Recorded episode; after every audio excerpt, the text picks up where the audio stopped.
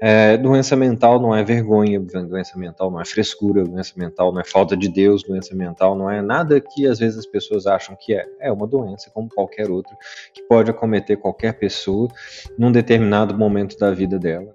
Né? Nós nunca falamos tanto em saúde mental e nunca observamos tanto a importância de se falar, de se divulgar, de se promover é, a saúde mental. Né? Então, a pandemia ela trouxe essa, essa característica, como o doutor Frederico falou, né? ela acentuou muitas questões, a questão do isolamento, das incertezas, das inseguranças, mas é importante a gente falar para que é, vá criando né, essa cultura de, de promoção da saúde mental, de observar os sinais e os sintomas, né?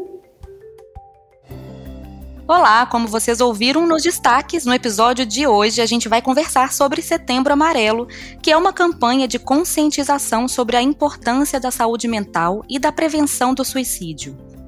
E você que está escutando a gente, seja também muito bem-vindo ao A Hora da Indústria, um podcast da FIENG da Indústria Mineira. Já aproveita e segue o podcast para escutar sempre um bate-papo muito simples e direto sobre temas que influenciam a vida de todos nós. Hoje o papo é sobre Setembro Amarelo, e para falar sobre isso, eu recebo a Tânia Pessoa, que é formada em serviço social e analista de saúde da Gerência de Segurança e Saúde para a Indústria do SESI. Ei, Tânia, é um prazer recebê-la nesse episódio do podcast A Hora da Indústria. Olá, Yara. É um prazer participar desse episódio. Conversamos sobre um tema tão importante e relevante para a nossa sociedade. Para o bate-papo de hoje, a gente conta também com o psiquiatra e professor do Departamento de Saúde Mental da UFMG, Dr. Frederico Garcia. Seja muito bem-vindo também, doutor doutor Frederico? Muito obrigado, Yara. Muito obrigado, ouvintes. É sempre um prazer poder discutir esse tema, né, que é tão precioso para nós e para o nosso grupo de pesquisa. Pessoal, para a gente começar esse assunto, é, eu gostaria de falar sobre o movimento Setembro Amarelo, que teve início em 2015 pelo CVV, que é o Centro de Valorização da Vida, e a ABP, que é a Associação Brasileira de Psiquiatria. O dia 10 de setembro é o Dia Mundial de Prevenção do Suicídio. E segundo a OMS, Organização Mundial da Saúde, cerca de 800 mil pessoas se suicidam por ano no mundo. Então, é, eu peguei do site mesmo do, do Setembro Amarelo, eles dizem que a ideia é pintar, iluminar e estampar o amarelo nas mais diversas resoluções, garantindo mais visibilidade à causa. E aí, por que, que é importante, pessoal, a gente falar, debater e iluminar esse tema? O ponto mais importante é, é, é, uma questão que é simples, né? Qualquer pessoa pode desenvolver um transtorno mental na vida e, né, esse transtorno mental pode trazer um sofrimento importante que, em algumas pessoas, pode levar à ideação ou à tentativa de suicídio. Né? O suicídio é o pior desfecho, né, dentro da, da, da, da psiquiatria, né, porque uma, perder um paciente, né, de uma doença que normalmente é tratável, né, é, significa que alguma coisa falhou, alguma coisa não funcionou nessa história, né? É, e o que a OMS quis, né, com essa iniciativa da criação do Setembro Amarelo, mês, isso foi sendo adotado pelos países, foi exatamente chamar a atenção disso, né? É, doença mental não é vergonha, doença mental não é frescura, doença mental não é falta de Deus, doença mental não é nada que às vezes as pessoas acham que é. É uma doença como qualquer outra que pode acometer qualquer pessoa num determinado momento da vida dela, né? E como uma doença que hoje, né, a gente conhece bem quais são os mecanismos que a produzem, quais são os, os, os tratamentos que a resolvem, né? É, eu acho que é uma grande oportunidade para a gente discutir, né? Quando é que a gente precisa intervir? Como é que a gente pode intervir para né, que esse sofrimento que leva uma pessoa a, a pensar em, em, tirar a própria vida, né, não perdure e não continue né, a, adentrar em outros aspectos da sua vida que não seja né, a sua saúde. Então, eu acho que eu, a, a, grande sacada né, desse, desse movimento todo, né, que hoje mobiliza, né, eu acho que é, é interessante, né, hoje nós estamos falando aqui na FIENG, mas é, mobiliza todo mundo né, dentro do nosso país, é, é um movimento importante para a gente falar sobre saúde mental, né? Como alcançá-la e como mantê-la, e quando ela é perdida por uma doença, né? Como a gente pode tratar dela para essas pessoas sofrerem menos. Complementando isso que o Dr. Frederico disse, os estudos realizados, a OMS lançou um relatório de 2019 que relata que mais de 700 mil pessoas morreram por suicídio. E uma, sendo uma em cada 100 mortes. É, e continua sendo, assim, uma das principais causas de morte em todo o mundo. E nós temos também um estudo realizado pela Unicamp, que demonstra que 17% dos brasileiros, em algum momento, já pensaram em dar um, próprio, um fim na própria vida. E desses, é, 4,8% chegaram a elaborar um plano para isso. É, na maioria das vezes, no entanto, é possível evitar que esse pensamento suicida ele vire realidade. É, eu vou até trazer um, um outro dado também para complementar ainda esse assunto, que na, atualmente aqui no Brasil, é, 32 pessoas por dia tiram a própria vida, né? Então é um número muito grande. Vocês acham que, pelo momento em que a gente está passando ainda por uma pandemia, né, que foi e tem sido tão vaciladora como a Covid-19, se torna ainda mais importante falar sobre isso? A gente sabe que é um tema delicado, né, gente? Mas sem dúvidas ele é real. A gente deveria falar mais sobre isso? Eu acho, Yara, que a gente deveria falar mais sobre saúde mental. Desculpa tá, tá botando o, o acento nesse, nesse ponto, sabe? Porque é, a grande questão é a seguinte, né? Na verdade, a gente tem recursos de saúde mental muito escassos no nosso país hoje, né? É uma rede de saúde mental, que é a rede de atenção psicossocial, que existe, mas que, é, que ainda é incipiente, vamos dizer assim, para atender toda a demanda, e a Covid trouxe, né, a, a, trouxe a, a, a, a para atenção, né, exatamente essa questão. Eu acho também, né, que assim, a Covid trouxe para a gente uma situação em que vários dos fatores que corroboram para o desenvolvimento de problemas mentais né, viessem à tona. Né? Um maior isolamento social, uma alteração das rotinas, uma alteração da perspectiva, é, a questão de estarmos vivendo uma, um momento econômico difícil, um momento econômico político difíceis, é, a questão de um convívio que precisou ser acentuado entre as pessoas de um domicílio que às vezes era mitigado, mas que relevou né, conflitos familiares importantes. Né? É, na Europa, é, na Europa, há seis meses atrás. E, e, bom, tem um outro fator que eu não posso deixar de falar, que é o aumento do consumo de álcool e drogas, né, e substâncias psicoativas, né. Então, assim, é, há, há, seis meses atrás, né, alguns psiquiatras é, europeus, eles escreveram que essa era a tempestade perfeita, né, para o aumento de transtornos mentais e por consequência de suicídio, né. Então, assim, nós estamos, de fato, né, num momento muito trágico da nossa história e da nossa existência, que, que a gente precisa, de fato, divulgar a ideia de que, bom, se você está muito triste em casa, se está muito desanimado, se não está tendo energia para nada, se isso está durando por mais de três meses, é, se você está ansioso continuamente, não consegue parar, se o sono está alterado, né, é, se é, você é, começou a achar que né, as pessoas não estão não não, é, não olhando, cuidando de você e isso está te fazendo sofrer muito, são todos motivos para a gente estar, para estarmos alertas, né, e procurarmos ajuda, né, porque isso pode ser um transtorno mental que está se desenvolvendo, né.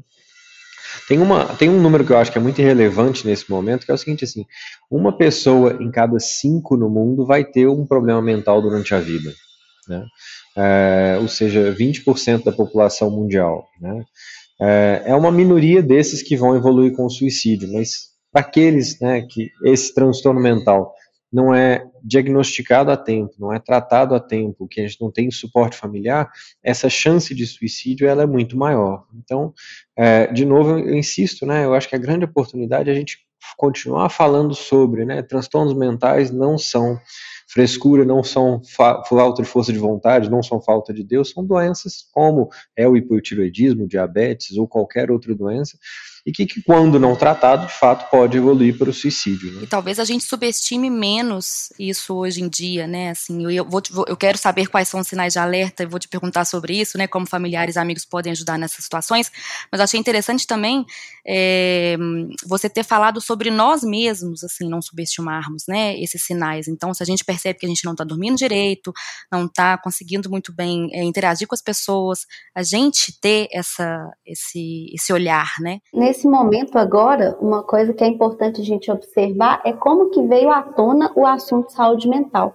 Né? Nós nunca falamos tanto em saúde mental e nunca observamos tanto a importância de se falar, de se, divulgar, de se promover é, a saúde mental. Né? Então, a pandemia ela trouxe essa, essa característica, como o doutor Frederico falou, né? ela acentuou muitas questões, a questão do isolamento, das incertezas, das inseguranças, mas é importante a gente falar para que é, vá criando né, essa cultura de de promoção da saúde mental, de observar os sinais e os sintomas, né? Eu acho que, que mais importante, né, de desestigmatização, né, Tânia? Porque as pessoas muitas vezes acham que é vergonhoso ter um, uma depressão, ou ter um transtorno de ansiedade, ou precisar ir no psiquiatra, ou precisar tomar um remédio psiquiátrico, né? Isso precisa ser desfeito, né? Assim, ninguém tem vergonha de ter diabetes, né? Ninguém tem vergonha de, de, de, não, de ter câncer, né? Mas é, por que então a gente precisa ter vergonha de ter um transtorno mental, né? E, e, a questão do estigma é muito importante, né? Assim, porque a gente vê isso nas famílias, né? Assim, muitas vezes as famílias insistem com o paciente deprimido, olha, vamos lá jogar bola, o dia tá lindo, né? Tá tudo muito bem. Só que elas não estão enxergando que aquela pessoa não tá tendo energia, que ela não tá tendo prazer com as coisas, que ela tá triste constantemente e que aquele estímulo é só um estímulo a mais para ela sentir culpa muitas vezes, para ela não sentir que dá conta muitas vezes e ir se estigmatizando cada vez mais como uma pessoa que se sente fraca, que se sente, né, sem, sem, sem ter condições para lutar pela vida que precisa lutar. E, bom, não é que ela é, é assim, né? Ela está assim por causa de uma depressão, né? Uma coisa que tomando antidepressivo, fazendo um pouco de psicoterapia, em três, quatro semanas a pessoa já está melhor, né? Eu quero até dizer que a gente tem um episódio aqui no Hora da Indústria bem aprofundado sobre saúde mental, é o episódio 22. Quem quiser aproveitar para escutar depois que a gente terminar aqui de conversar sobre Setembro Amarelo, é um papo muito interessante sobre saúde mental. E agora eu queria saber isso, a gente estava falando de família, né? Também muitas vezes as pessoas não sabem muito como agir, né? E aí eu queria saber, doutor Frederico, se, primeiro, né, você já falou um pouquinho, mas se existem sinais de alerta, que a gente deve realmente prestar mais atenção, e como é que os familiares e amigos podem ajudar nessa situação? É, os sinais de alerta, eles existem, né? Na verdade, é uma mudança de comportamento em que a pessoa começa a ficar mais introspectiva, começa a ter menos presença dentro da família, começa a ficar mais restrita no espaço dela, ou que começa a ficar muito irritada, além do que é normal, do que era esperado para ela, é, ou que começa, né, assim, a brigar muito dentro de casa, a gente vê muito isso entre os adolescentes quando eles começam com um episódio depressivo, né? É, é, essas mudanças de comportamento, um estado de tristeza contínua, uma dificuldade de perceber e sentir prazer, né? Uma ansiedade que não melhora com nada, uma preocupação que fica aí o tempo inteiro. E quando isso, né, essa, essas coisas começam a ter é, comprometer algum aspecto da vida da pessoa, ou seja, a capacidade dela de estudar, de trabalhar, de se relacionar, de ganhar dinheiro ou de né, ter, ter momentos de lazer na vida, isso pode ser um transtorno mental, né, que precisa ser avaliado. E aí, quando a pessoa está em isolamento ainda, por exemplo, nessa situação, né, que a gente ainda fala de isolamento, aí seria mais uma questão de autoobservação, ela mesma perceber e, e se observar, né? Assim, eu acho que essa, essa é uma das questões mais importantes hoje, né, a questão da pandemia, né, na verdade, com, com os home office da vida, com a questão do isolamento social, a gente teve uma ruptura da, da do, do, do, suporte social, né? Esse conceito ele é muito trabalhado por, por alguns autores anglo-saxões, né? Que é essa, essa força que a gente dá um para o outro, né? Só de estar perto um do outro, né? Tanto é que muitas empresas que já tinham decidido que não iam voltar para o presencial nos Estados Unidos agora estão voltando, né? Exatamente porque de alguma forma, né? A presença um do outro ali na mesa ou na estação de trabalho é, ou no, no, no ateliê, ou pouco importa, isso tem uma força, né? De suporte, de ajuda, de contato contato, de, né? E as pessoas, quando ficaram em casa muito tempo, né, perderam essa rede de suporte, né? E por consequência, né, o risco de, de transtornos mentais com baixo suporte sexual é muito alto. Isso nós temos inclusive estudos que fizemos do, após a guerra do Líbano com uma equipe libanesa que mostram exatamente isso, né? Quanto menor o suporte social durante o período de guerra, maior o risco de, de desenvolvimento de transtornos mentais, né? É, mas a grande e, e assim é, de fato é, é, um momento difícil, né? E, e esse automonitoramento ele também é difícil, sabe, é, é, Yara? Não é uma coisa muito simples de se fazer, porque é, na verdade a gente acaba levando essas coisas como se fossem o nosso normal, você entende? É, e o paciente deprimido muitas vezes leva muito tempo para se dar conta que tem um problema, porque ele vai convivendo com aquilo, com aqueles pensamentos ruins, com a ideia de que não dá conta, com a ideia de que é fraco, com e, e aí vai achando que o, o funcionamento dele é aquele, sabe? Então, às vezes, ficam muito tempo sofrendo né, sem, sem conseguir se dar conta. E daí a importância do suporte social, né, de observar essas mudanças, de né, chegar perto e falar: olha, estou preocupado com você, tem uma coisa acontecendo, é, será que você está precisando de ajuda? Será que eu posso te ajudar de alguma forma? Né? É, eu estou vendo que você não está no seu normal, se você precisar de qualquer coisa, eu estou aqui no quarto ao lado para a gente conversar, eu estou na sala aqui ao lado, no escritório aqui ao lado para a gente poder é, conversar sobre o que está acontecendo com você. Né? Eu acho que esses, esses, esses pequenos movimentos né, de um com o outro, eles ajudam muito nesse processo. Eu acho que a gente não pode esquecer da importância dele. Isso que o Dr. Frederico está falando é muito interessante, porque essa socialização ela é inerente ao, ao ser humano, né? E tanto no ambiente de trabalho quanto no ambiente é, familiar, essas modificações, essas mudanças no comportamento, elas são perceptíveis. E, e uma vez identificada, tem aí a, a grande chance né, de, de fazer uma ação é, positiva pra, na busca de mudança aí desse quadro.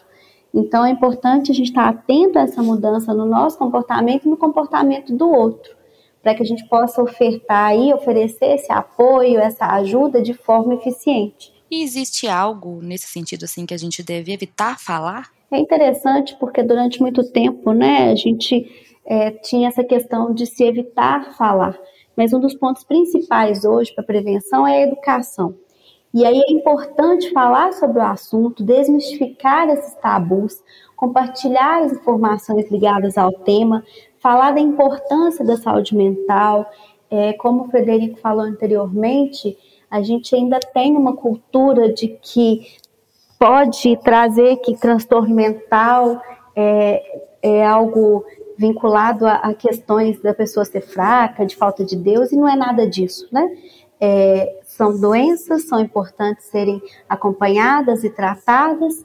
Então, o ponto principal que a gente tem hoje é para prevenção é a educação. Mais importante do que não falar, né? Porque assim, na verdade, o que a gente vê algumas vezes assim, é, que algumas famílias se, ficam muito nervosas com, com, quando uma pessoa está doente, né? E ficam nervosas com a pessoa, pedindo para que ela faça coisas ou exigindo dela mudanças de comportamento, mudanças de atitude, sendo que ela muitas vezes não está conseguindo nem dar conta da, da, da, própria atitude dela, quanto mais de mudar a sua própria atitude. Essa pressão que algumas vezes os familiares fazem, né, não reconhecendo a doença mental, é, ela é, ela é muito pesada para a pessoa, né?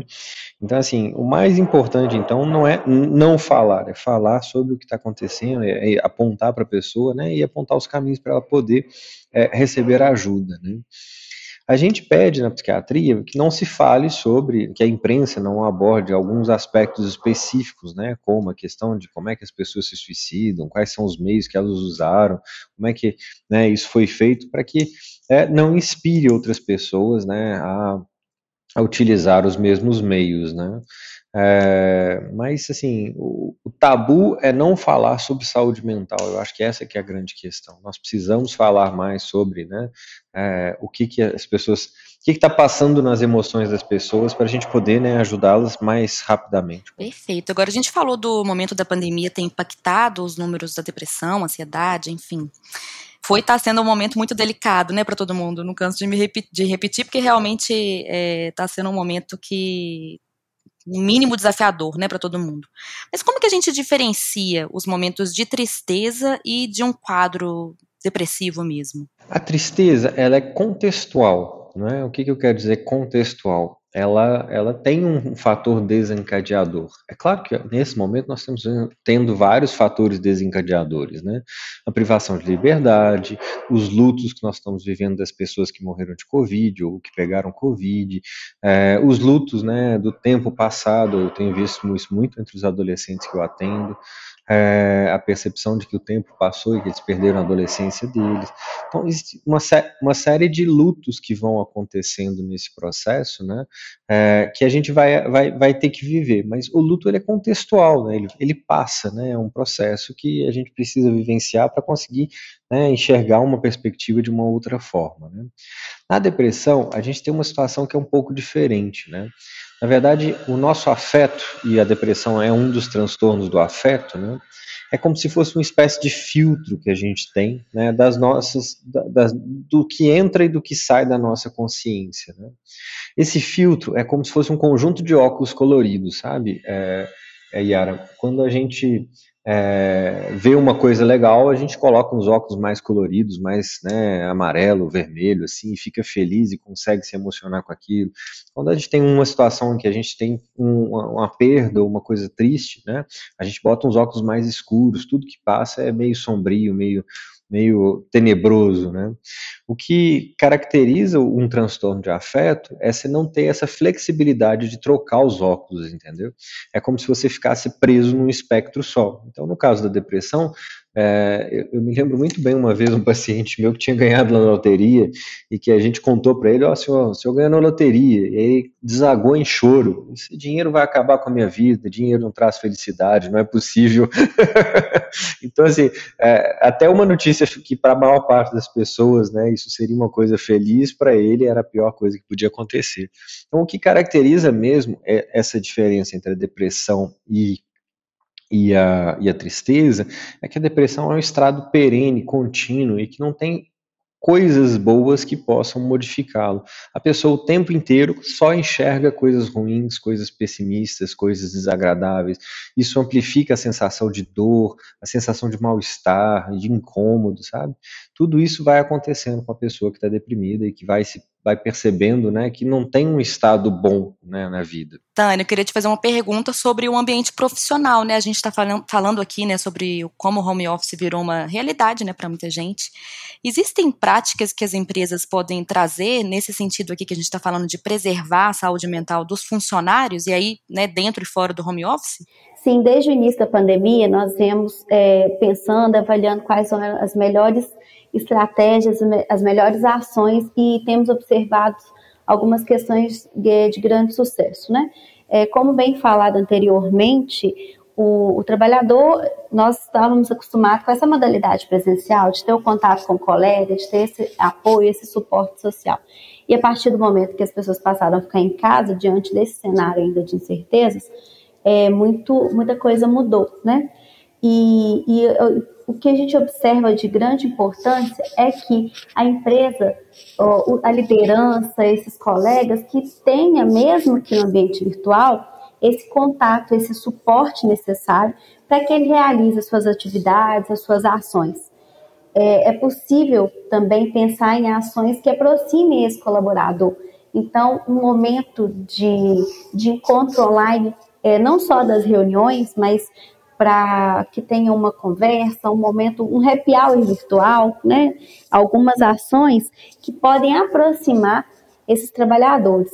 Algumas empresas têm feito, mesmo é, no formato virtual, temos atendido com ações como é, a ginástica laboral, né, no início da manhã, é, mantido esse contato com esse trabalhador e esse pertencimento, né, essa questão de, de grupo mesmo, é importante ser fortalecida. E qual que é o melhor canal para quem quiser saber mais sobre o trabalho do SESI Minas na prevenção do suicídio? Quem tiver interesse em saber mais informações, é, tanto relacionado ao suicídio, à saúde mental e outras ações de promoção da saúde, pode entrar em contato conosco através das nossas unidades ou através do 0800 888 0123, com as nossas unidades do SESI, e aí nós podemos conversar e avaliar qual que é a melhor ação para aquele perfil daquela empresa, para aquele perfil daqueles profissionais e o momento que ela estiver passando também. Agora, doutor Frederico e Tânia, para a gente finalizar, eu queria voltar, né, aquela parte em que a gente falou um pouco dos sinais. Se a gente perceber que alguém está com alguma dificuldade, o que, que a gente pode fazer, né, se tratando aí de familiares e amigos, ou também como que a, pessoa, a própria pessoa pode buscar ajuda se ela também sentir é, que está com alguma dificuldade? Bom, existem, existem alguns serviços de ajuda mútua, né, como é o caso do CVV, que tem um, um número especial para a gente poder ligar no caso de necessidade, para poder conversar com alguém, para poder entender o que está acontecendo e, e, e, poder buscar orientação. Tá? Mas eu acho que o mais importante quando um familiar ou com, quando um colega de trabalho, quando alguém está próximo de uma pessoa que está não está muito bem é perguntar primeiro o que está acontecendo, né? E caso essa pessoa venha até exprimir, irmão, estou pensando em, em, morrer, ou em fazer mal, alguma coisa nesse sentido, né? É importante que isso seja tratado como uma emergência clínica, né? Uma pessoa que tem ideação suicida é, e que tem um plano bem determinado para para passagem ao ato suicida, né, é uma pessoa que tem um risco muito grande de morrer nos cinco dias que seguem, né. Então a gente não, não vai, não, eu, eu, sempre brinco, né, é, é, Yara, que a questão do, do da, da, ideação suicida é uma, é uma, eu brinco não, mas é uma emergência médica, né, e que isso precisa ser tratado como é tratado um infarto, né, é, no sentido de que, né, ninguém vai ficar olhando para um paciente que está infartando e vai perguntar assim, ah, mas está tudo bem com você, você está, né, isso aí é falta de vontade, vamos caminhar, né, eu estou morrendo, eu preciso de ajuda. E para um paciente infartado vai ser usado maior é, o, o, o, todos os recursos possíveis para salvar a vida dele. Né? E no caso do paciente com ideação suicida, a gente precisa utilizar esses recursos de urgência né, para salvar a vida dessa pessoa. Essa pessoa precisa ser avaliada por um psiquiatra o mais rápido possível, ela precisa, né, dentro dessa avaliação, de uma avaliação do risco de suicídio, uma orientação terapêutica, né, e alguns casos, quando né, a família não dá conta, quando a pessoa também não está dando conta, inclusive uma internação para a proteção dessa pessoa, para que ela não se faça mal. Né? É, são casos extremos, mas é, é, eu acho que é importante né, ressaltar essa questão da urgência, né, da urgência médica e da necessidade de um cuidado imediato. E é importante a gente pensar também né, que essa abordagem, no momento que eu percebo que a pessoa está com alguma dificuldade, essa abordagem ela precisa de ser adequada, né? ela precisa de que seja feita de forma respeitosa, que tenha esse espaço de escuta para que a pessoa possa se sentir acolhida, né? E nesse, nesse processo que você tem a possibilidade de incentivar, de buscar ajuda é, junto com ela, né? E principalmente, assim, como o doutor Frederico falou, é uma urgência clínica. Então, em caso é, de urgência, de risco imediato, não deixar a pessoa sozinha, é, procurar o serviço de saúde junto com ela, né? É um serviço de confiança, observar e assegurar que ela não tenha acesso a itens de risco também, né? Que possa colocar ainda mais é, a, a vida dela risco. Muito bem, antes de me despedir de vocês, eu vou lembrar aqui, em caso de emergência, chame o SAMU no telefone 192. E o atendimento do CVV, que é o Centro de Valorização da Vida, funciona 24 horas por dia, através do telefone 188, podendo ser também pela internet no site www.cvv.org.br, por e-mail, chat ou Skype. Doutor Frederico, muito obrigada pela presença. Tânia, muito obrigada também. É, eu que agradeço a oportunidade de estar aqui com vocês e compartilhar essas ideias que são tão tão importantes e tão caras né, para nós. Obrigada, Yara. Obrigada, doutor Frederico. É um prazer é, poder conversar com você sobre esse fator tão importante que é a saúde mental. Um abraço. Isso aí, pessoal. Espero que vocês tenham gostado do episódio de hoje. A Fieng está no Instagram, arroba Oficial, e você pode acompanhar as notícias também pelo portal da entidade, no www.fieng.com.br. Não esquece de seguir o podcast. Toda segunda-feira a gente está por aqui batendo papo e trazendo informações para você. Eu fico por aqui até o próximo episódio.